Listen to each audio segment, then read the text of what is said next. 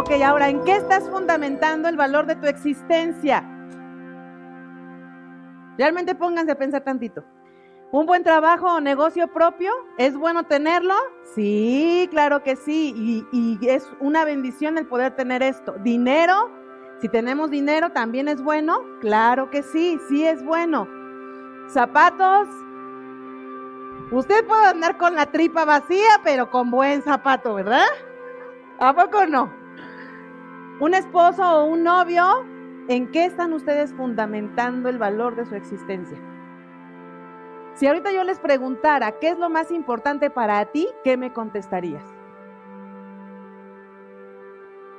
Les digo la respuesta clásica de la mujer mexicana, mis hijos. Acuérdense, mamás, sus hijos crecen, se casan y se van. Entonces, ¿ya ubicaron en qué están fundamentando su existencia? ¿O hay algunas de ustedes que ni saben? Y puedes tener 16, 15, 20, 30, 40, 50, 60, 70 años y no saber en qué estás fundamentando tu existencia. ¿Qué es lo que te está dando valor a ti? Nada de lo anterior que vimos te hace una buena persona, solo son herramientas para que tengas una mejor calidad de vida. Nada de lo que vimos anteriormente, hablando de las cosas materiales, nada de eso, nada, nada, nada te hace una buena persona.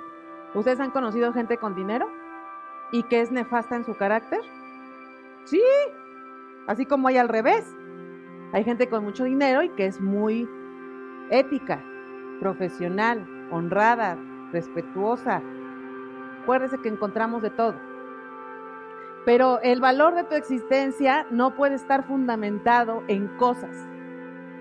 No enfoques tu valor en lo que tienes porque cuando no lo tengas, vas a ser infeliz. Coméntanos qué opinas. Síguenos en nuestras redes sociales y no te pierdas de todo el contenido que tenemos para ti y tu familia. Nos vemos la próxima.